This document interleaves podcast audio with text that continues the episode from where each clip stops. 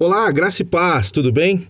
Olha só o que a palavra de Deus fala num texto bem conhecido, mas eu queria compartilhar ele com você hoje, que está em Lucas capítulo 6, a partir do 47, fala assim: Eu lhes mostrarei como é aquele que vem a mim. Ouve as minhas palavras e as pratica. Esse é o que pratica. Este é como a pessoa que está construindo uma casa, que cava fundo e coloca os alicerces na rocha firme. Quando a água das enchentes sobe bate contra essa casa, ela permanece firme, firme, pois foi bem construído.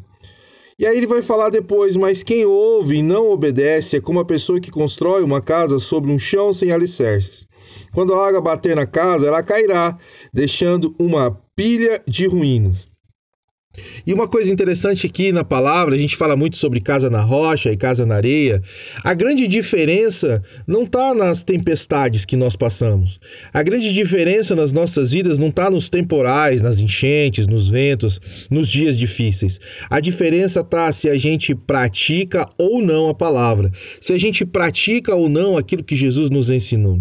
E a diferença também está, não está só no ouvir, porque às vezes nós estamos ouvindo, estamos aprendendo mas a minha pergunta hoje é: você está praticando tudo que você está ouvindo?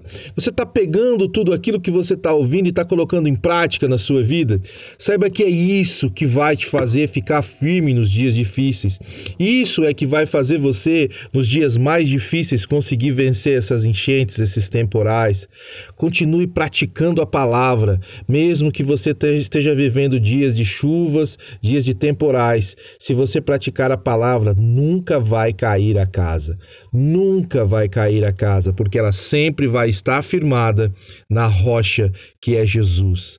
Hoje, que essa palavra caia no seu coração aí gere frutos a 30, 60 e 100 por um, e você possa praticar tudo que você tem aprendido da palavra de Deus, tudo que você tem aprendido de Jesus. Uma semana abençoada para você, que a graça do Senhor esteja sobre você, sobre sua vida. Deus te abençoe.